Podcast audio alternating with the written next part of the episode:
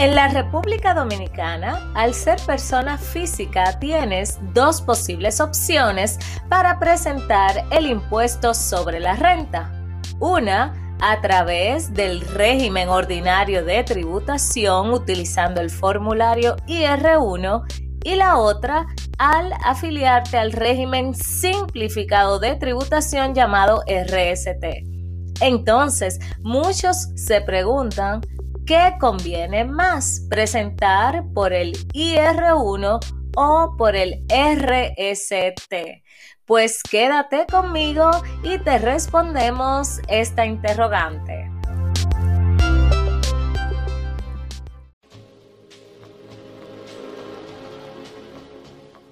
Si eres dueño de negocio o emprendedor, este podcast es para ti. Mantente al día con las últimas informaciones fiscales y legales para el crecimiento y desarrollo de la pequeña y mediana empresa en la República Dominicana. Con Olga Segura, gerente de operaciones de Grupo Segura Rodríguez. Tus finanzas en orden. Hola, bienvenidos al episodio número 39. Muchísimas gracias por escucharnos a través de este podcast y la ventaja principal es que puedes hacerlo en el momento que desees en tu plataforma de podcast favorita y escucharlo cuantas veces desees también. Nosotros grabamos todos los lunes desde Santo Domingo en la República Dominicana, así que a su vez este es un podcast dominicano. Te invito a que nos busques en el directorio Podcast RD. Puedes seguirnos y activar las notificaciones para que te enteres de cada nuevo episodio. Aprovecho para recordarte que este proyecto llega a ti gracias a la empresa Grupo Segura Rodríguez, donde ofrecemos asesoría contable y tributaria. Puedes visitar nuestra página web, es www.gruposr.do para que puedas ver todos los servicios disponibles para ti, además la información de valor totalmente gratis que tenemos también ahí para ti. Puedes agendar una asesoría con nosotros escribiéndonos por email a contacto arroba gruposr.do o escribirnos por WhatsApp al 809-565-6617. Pues bien, en el episodio de hoy vamos a responder un interrogante muy frecuente entre las personas físicas y quiero empezar aclarando que si se fijan en la introducción, yo explicaba que en el país tenemos dos posibles opciones. Y cuando dije dos posibles opciones, es porque el régimen ordinario, que es a través del formulario IR1, en ese régimen automáticamente aplicamos todos los que decidamos convertirnos en personas físicas. Sin embargo, en el RST ya ese es un régimen opcional y además debe ser autorizado, es decir, debe ser aprobado por la Dirección General de Impuestos Internos. Entonces, de hecho, tenemos un episodio hablando exclusivamente del RST. Vamos a poner las notas eh, en el episodio para que haya mayor comprensión de, ese tema. Pero el mensaje principal que quiero dejarte es que no necesariamente todas las personas físicas tengan esas dos opciones, ¿de acuerdo? Es decir, para algunas personas físicas, la única, la única opción siempre será el IR1. Bueno, pues eh, ya ahí cierro esa aclaración y tenemos que la interrogante de este episodio es la siguiente. Si soy persona física y tengo la opción de elegir entre IR1 o RST para presentar la declaración anual de impuestos sobre la renta, ¿cómo sé cuál es la mejor opción? Pues miren, antes de responder, yo quiero que pensemos por qué una persona física se haría esta pregunta. Y la respuesta es sencilla y obvia, y es porque esa persona desea pagar menos impuestos dentro del marco legal que le permite la República Dominicana, ¿cierto? Entonces, eh, quiere decir que el Estado dominicano brinda dos opciones para poder presentar la declaración de impuestos sobre la renta. Entonces yo deseo saber, por ejemplo, cuál de esos dos métodos me va a permitir pagar menos impuestos para así yo proteger mi dinero, eh, mis beneficios. Entonces yo quisiera replantear esa pregunta a la siguiente.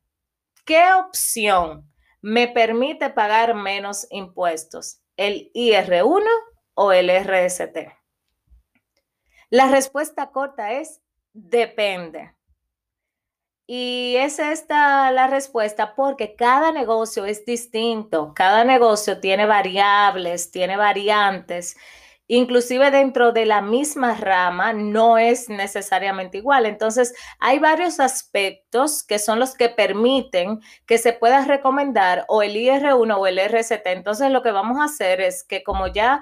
Eh, respondimos que no hay una respuesta absoluta, vamos a tratar tres aspectos importantes que son los que permiten que un profesional capacitado te pueda ayudar a tomar una buena decisión, ¿de acuerdo? Entonces, el primer aspecto son los ingresos. O sea, es, es necesario determinar cuál es la proyección de los ingresos anuales que va a tener la persona física. Por ejemplo, si una persona factura más de 8 millones 700 mil pesos al año, esa persona no va a poder aplicar para el régimen RST. Entonces, eso es importante poder saberlo.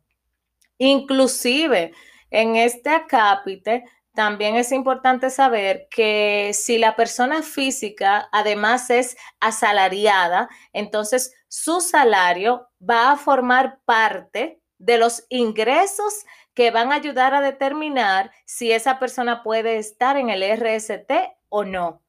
Sin embargo, en caso de que esté en el RST, su salario no se utiliza para calcular el impuesto sobre la renta. Entonces, esa es, eso es importante también determinarlo.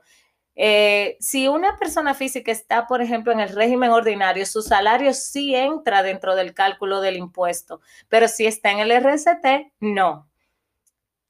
El segundo aspecto son los costos y los gastos operacionales. Se debe evaluar la capacidad que tiene el negocio de generar costos que sean facturas sustentadas en comprobantes de crédito fiscal y gastos, por ejemplo, de nómina.